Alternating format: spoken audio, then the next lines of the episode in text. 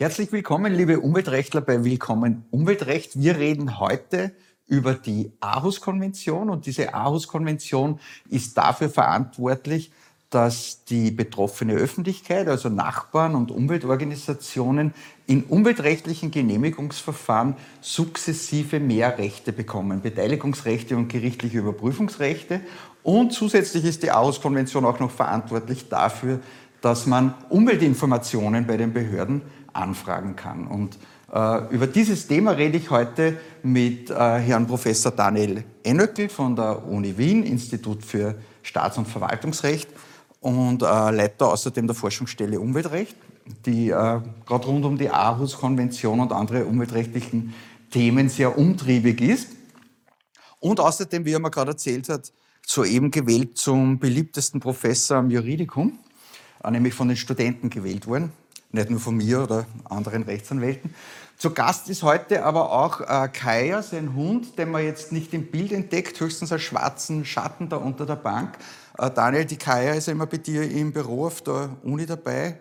Ähm, auch schon Umweltrechtsexpertin, oder? So wie du. Hat sie zwangsläufig mitbekommen, bekommt alles mit. In den Hörsaal darf sie nicht mit, aber im Büro sitzt sie unter Im Büro sitzt sie und lernt von dir. Zunächst einmal danke, dass du da bist. Gerne. Ähm, Starten wir, beginnen wir äh, mit dem Thema. Ähm, die Aarhus-Konvention ist eigentlich schon eine ältere Geschichte, die ist schon 1998 sozusagen äh, beschlossen worden. Jetzt sind schon mehr als 20 Jahre vergangen. Ähm, warum wird dazu immer noch diskutiert? Warum wird dazu immer noch gestritten? Das müsste doch alles schon längst klar sein. Ja, die Aarhus-Konvention ist ein typischer völkerrechtlicher Vertrag, den Österreich unterschreibt, wenn man denkt, in dem Bereich sind wir eh so super im Umweltrecht, da kann uns eh keiner was vorschreiben, dann wird das unterzeichnet. Und im Laufe der Jahre, wenn das die Gerichte dann anwenden, kommt man drauf, dass wir gar nicht so toll sind, was die Umsetzung des internationalen Umweltrechts betrifft, wie wir uns das immer vorstellen. Und dann gibt es immer wieder spektakuläre Entscheidungen, wo man dann draufkommt, na hoppla, da gibt es ja schwere Defizite in Österreich. Mhm.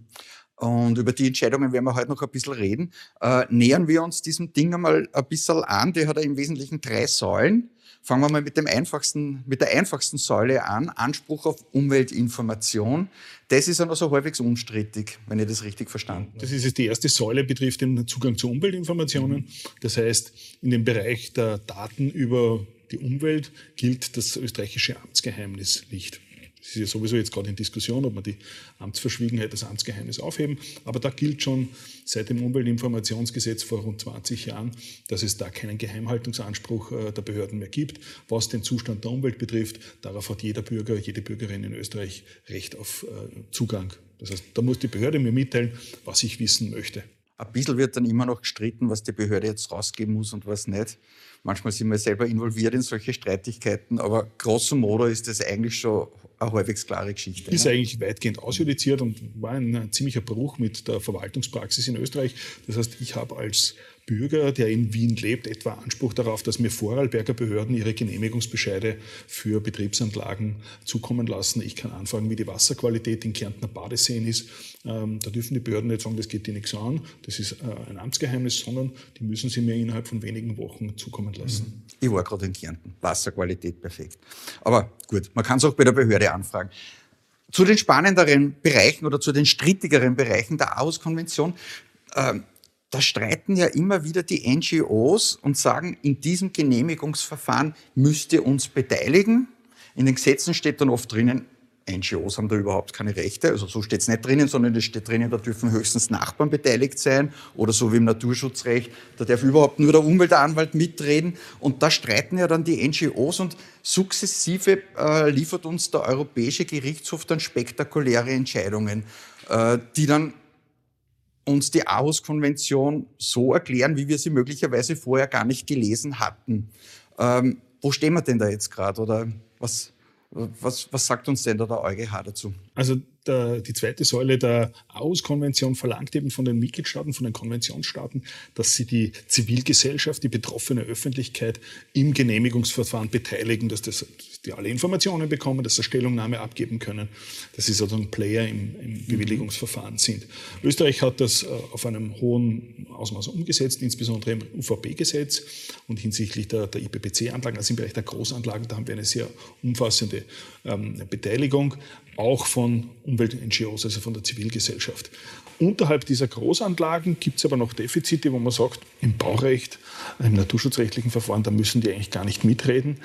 Da hat der EuGH in einigen Entscheidungen, also insbesondere die Entscheidung Profect, die jetzt glaube ich zwei, drei Jahre alt ist, gesagt, nein, bei allen Verfahren, die potenziell erhebliche Auswirkungen auf die Umwelt haben, da muss die betroffene Öffentlichkeit, das heißt Nachbarinnen und die Zivilgesellschaft gehört werden und muss am Verfahren beteiligt werden. Die Protektentscheidung ist ja für uns spannend, weil es ja quasi ein österreichischer Fall war, der zum EuGH getragen worden ist. Wer ist denn jetzt diese Öffentlichkeit? Jetzt habe ich schon gesagt, okay, das sind die Nachbarn, das ist schon mal klar. Ja? Und die NGOs, äh, andere Beteiligte, die wir sonst so kennen, Gemeinden, Umweltanwalt, äh, wasserwirtschaftliches Planungsorgan, zählen die da alle dazu oder wie, wie grenzt sich denn das ein? Also bei der Frage, wer zu dieser betroffenen Öffentlichkeit kommt, da haben die äh, Konventionsstaaten der Auskonvention einen gewissen Umsetzungsspielraum. Da können sie ein bisschen freigestalten. Klar ist, dass sozusagen die Umweltorganisationen, die NGOs darunter fallen. Wobei auch da die einzelnen Staaten sagen können, welche Voraussetzungen muss eine NGO erfüllen, um anerkannt zu werden. In Österreich hm, ist das Ministerium gerade dabei, mehrere dieser NGOs von der Liste zu streichen, weil sie die vor zwei Jahren eingefügten Anforderungen 100 Mitglieder muss man haben, nicht erfüllen können. Das heißt, das ist einmal der eine Punkt. Der andere ist die Frage, inwieweit äh, die Nachbarinnen und Nachbarn Parteistellung haben. Und da müssen die Mitgliedstaaten die Entscheidung treffen, räume ich denen subjektive Rechte ein, das heißt prozessuale Rechte, die sie durchsetzen können oder nicht. Das heißt, hier haben sie noch einen größeren Gestaltungsspielraum. Die Bürgerinitiative, sozusagen die Ad-Hoc-Öffentlichkeit, die sich in einem Genehmigungsverfahren konstituiert, das ist ein österreichisches äh, Unikum, das gibt es in keinem anderen Mitgliedstaat der Europäischen Union. Und da hat ja Österreich immer gesagt, das kennen nur wir und sonst niemand, also fällt es nicht unter die betroffene Öffentlichkeit. Aber da hat der Verwaltungsgerichtshof gesagt, nein, eine Bürgerinitiative, das ist eigentlich das gleiche wie ein NGO und muss daher die gleichen Beteiligungsrechte haben wie eine Umweltorganisation. Das war eine spannende Entscheidung vom VWGH, weil er dann gesagt hat, die Bürgerinitiative muss aufgrund der Aarhus-Konvention in jedem UVP-Verfahren Parteistellung haben, während er das UVP-Gesetz differenziert und sagt manchmal ja und manchmal nein. So ist es. Dadurch ist also die, die Unterscheidung zwischen ordentlichem UVP-Verfahren und vereinfachten Verfahren eigentlich aufgelöst. Weil jetzt hat der VWGH gegen den Wortlaut des Gesetzes gesagt, nein, die Bürgerinitiative darf auch im vereinfachten Verfahren voll beteiligt werden, muss beteiligt werden, hat alle Parteienrechte.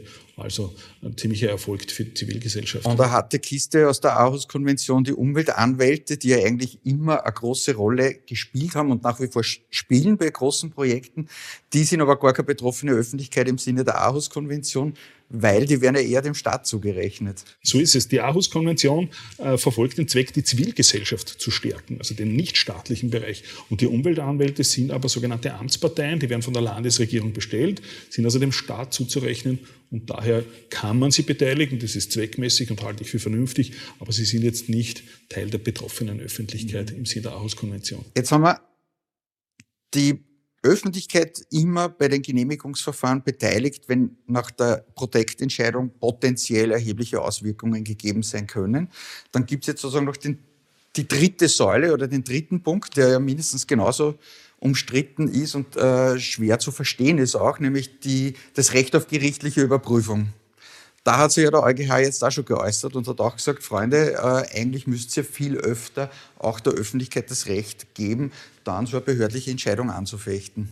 Das ist natürlich der sensibelste Bereich der, der Auskonvention, diese dritte Säule, Access to Justice, die mhm. gerichtliche Überprüfung von Umweltentscheidungen. Das heißt, dass diejenigen, die dieses Recht haben, die können dann die Bewilligungen bekämpfen in der Instanz beim Landesverwaltungsgericht, beim Bundesverwaltungsgericht.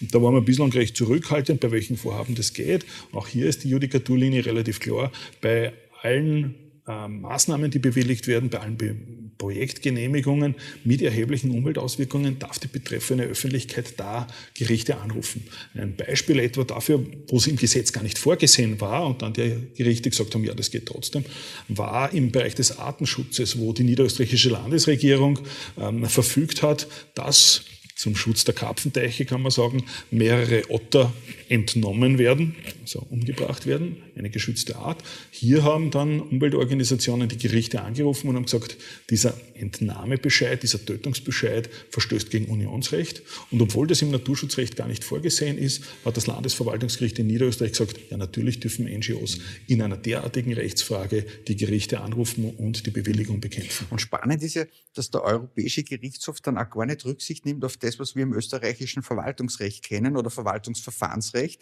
weil wir kennen ja die Präklusion. Ne? Wir sagen ja, Freunde, ihr müsst euch beim Genehmigungsverfahren beteiligen. Wenn ihr keine Einwendungen erhebt, rechtzeitig, dann seid ihr präkludiert, aus dem Verfahren draußen. Und wer mal draußen ist, der kann dann auch nicht mehr später mit einer gerichtlichen Überprüfung reinkommen ins Verfahren. Äh, und da sagt der EuGH, das ist mir, also so, so sagt das nicht, meine Übersetzung ist jetzt, das ist mir wurscht, ob ihr national die Leute präkludiert im Behördenverfahren. Wir geben denen trotzdem dann noch gerichtliche Überprüfungsrechte. Das, das kratzt ja ganz an unserem Grundverständnis. So ne? ist es. Der EuGH nimmt auf die verfahrensrechtlichen Besonderheiten der Mitgliedstaaten so gut wie keine Rücksicht. Da war einfach die Frage, darf eine Regelung, wie wir sie in Österreich und Deutschland haben, eine Präklusion, das heißt, wenn ich bis zu einem gewissen Zeitpunkt keine Einwendungen erhoben habe, verliere ich die Parteistellung, ist das mit der Aarhus-Konvention und den darauf aufbauenden Richtlinien der Europäischen Union vereinbar? Und da hat der EuGH gesagt, nein, das mhm. zieht die Richtlinie nicht vor. Also diese Präklusionsregelungen gelten im Bereich des Unionsrechts nicht. Da darf auch jeder ein Rechtsmittel erheben und Genehmigungen bekämpfen, der sich vorher in keiner Weise im Verfahren beteiligt oder geäußert hat. Mhm. Das ist natürlich für Betreiber schwierig, weil es die Rechtssicherheit, das Vertrauen darauf, dass eine Bewilligung rechtskräftig wird, wesentlich einschränkt. Mhm. Das ist keine einfache Geschichte. Äh, nachdem wir heute einen Universitätsprofessor zu Gast haben, eine schwierige Frage. Äh, wir reden jetzt öfter vom Europäischen Gerichtshof und der entscheidet ja immer in einem EU-Zusammenhang. Da geht es um die EU-Naturschutzrichtlinien, also diese Fauna-Flora-Habitat-Richtlinie und die Vogelschutzrichtlinie, oder es geht um die äh, Wasserrahmenrichtlinie. Also es geht immer um EU-Recht in Verbindung mit der Aarhus-Konvention. Heißt es, dass die Aarhus-Konvention nur auf EU-rechtliche Fälle eingeschränkt zu sehen ist? Oder wie, wie ist denn das zu verstehen? Naja, dazu haben wir noch keine eindeutige Entscheidung, ob mhm. man auch rein nationales Umweltrecht bekämpfen darf als äh, NGO. Ich von meinem Verständnis denke, dass es auch die nationalen Rechtsvorschriften sind, weil die Aarhus-Konvention ist ja nicht nur Unionsrechtsbestand, sondern ist auch ein völkerrechtlicher Vertrag. Österreich ist Mitgliedstaat. Ähm, als mit einer normalen völkerrechtlichen Bindung. Und daher spricht meiner Meinung nach nichts dagegen, dass auch rein nationale Regelungen, die jetzt nicht unmittelbar oder mittelbar auf einer EU-Verordnung oder Richtlinie beruhen, dass die gerichtlich geltend gemacht werden können. Das müsste uns dann der Verwaltungsgerichtshof irgendwann erklären. Ne? Das wird über kurz oder lang, wird, dass der Verwaltungsgerichtshof oder die Verwaltungsgerichte sagen, die bisherige Rechtsprechungslinie unserer Gerichtshöfe des öffentlichen Rechts war auch immer so, dass sie gesagt haben, im Zweifel für die Zivilgesellschaft, also als Unternehmen würde mir jetzt dann nicht auf einen Partout-Standpunkt zurücksetzen ziehen und sagen, da kann man eh keine Gefahr drohen. Also ich glaube, das ist ein sehr dynamischer Prozess und da werden wir in den nächsten Jahren und Monaten noch einige Überraschungen erleben. Glaube ich auch. Zeit raschelt voran. Kaya unter unserer Bank hat noch nicht protestiert. Sie ist noch voll zufrieden. Hat uns nicht bissen, geknurrt hat es auch nicht. Also wir sind noch gut dabei, Daniel. Ähm, Vielleicht kurz zur nationalen Umsetzung. Wir haben ja Aarhus jetzt schon äh, in Österreich zumindest partiell umgesetzt in einigen Bundesgesetzen, in einigen Landesgesetzen. Wie schaut es da aus? Sind wir zufrieden damit? Haben wir damit äh, unsere Hausaufgaben erfüllt, wie man so schön sagt? Oder also die erste, Welle, die erste Welle hat der, der Bund umgesetzt. Das heißt, wir hatten in der Gewerbeordnung, also im IPPC-Anlagenrecht, im UVP-Recht äh, entsprechende Anpassungen. Dann vor eineinhalb Jahren ähm, die weiteren Anpassungen im Wasserrecht, im Abfallwirtschaftsrecht und im IGL. Vor allem im Abfall- und Wasserrecht ist die Umsetzung sehr, sehr schwach meiner Meinung nach nicht das, was den, der Zivilgesellschaft wirklich zusteht, im Gesetz eingeräumt. Da wird es noch einige korrigierende Judikate brauchen. Jetzt sind gerade die Länder am Zug, die ihre Aarhus-Umsetzungsgesetze beschließen, in einer sehr unterschiedlichen Qualität. Für mich überraschend. Es gibt gerade einen Entwurf ähm, der Wiener Landesregierung zu einem Aarhus-Umsetzungsgesetz, wo man ja gedacht hat, okay, Wien mit einer rot-grünen Regierung sollte da ein bisschen progressiver sein. Aber das, was bisher als Begutachtungsentwurf vorgelegt wird, ist eigentlich eines der schlechtesten Gesetze, die wir in Österreich die haben. Die Länder müssen ja, weil sie für Naturschutz zuständig sind, quasi jedes Bundesland für sich eine so eigene Ahus-Umsetzung. So ist es. Man braucht für die landesrechtlichen ja. Materien insbesondere Jagdrecht, Fischereirecht und Naturschutzrecht. Ja. Und da sind die Wiener besonders restriktiv, was eigentlich die Rechte der Zivilgesellschaft äh, betrifft. Das war doch ein bisschen eine negative Überraschung für uns alle. Mhm. Äh, das heißt, was bräuchten wir national? Ein bisschen, auf, äh, ein bisschen einen progressiveren Zugang? Ein bisschen einen mutigeren Zu mhm. Äh, Zugang, ein bisschen offensiveren Zugang man muss sich ja nicht tot fürchten vor der Zivilgesellschaft, man sollte ein bisschen weniger auf äh, die Sorgen der Wirtschaft hören. Äh, es, auch in den Bereichen, wo man den NGOs Rechte eingeräumt hat, werden trotzdem noch immer Bewilligungen erteilt. Mhm. Es ist nicht die Steinzeit ausgebrochen. Dazu habe ich ja schon zur nationalen Umsetzung habe ich schon einmal auf drei Minuten Umweltrecht berichtet. Wahrscheinlich mache ich wieder mal ein AHUS-Video, das wäre dann schon AHUS 6, sozusagen die nationale Umsetzung durch die Länder. Daniel, wir sind mit der Zeit schon durch. Äh, war spannend, mit dir darüber zu plaudern. Danke, dass du dir Zeit genommen hast. Nochmal. Herzlichen Danke Dank für, unseren, für unseren Zuhörer da unter unserer Bank.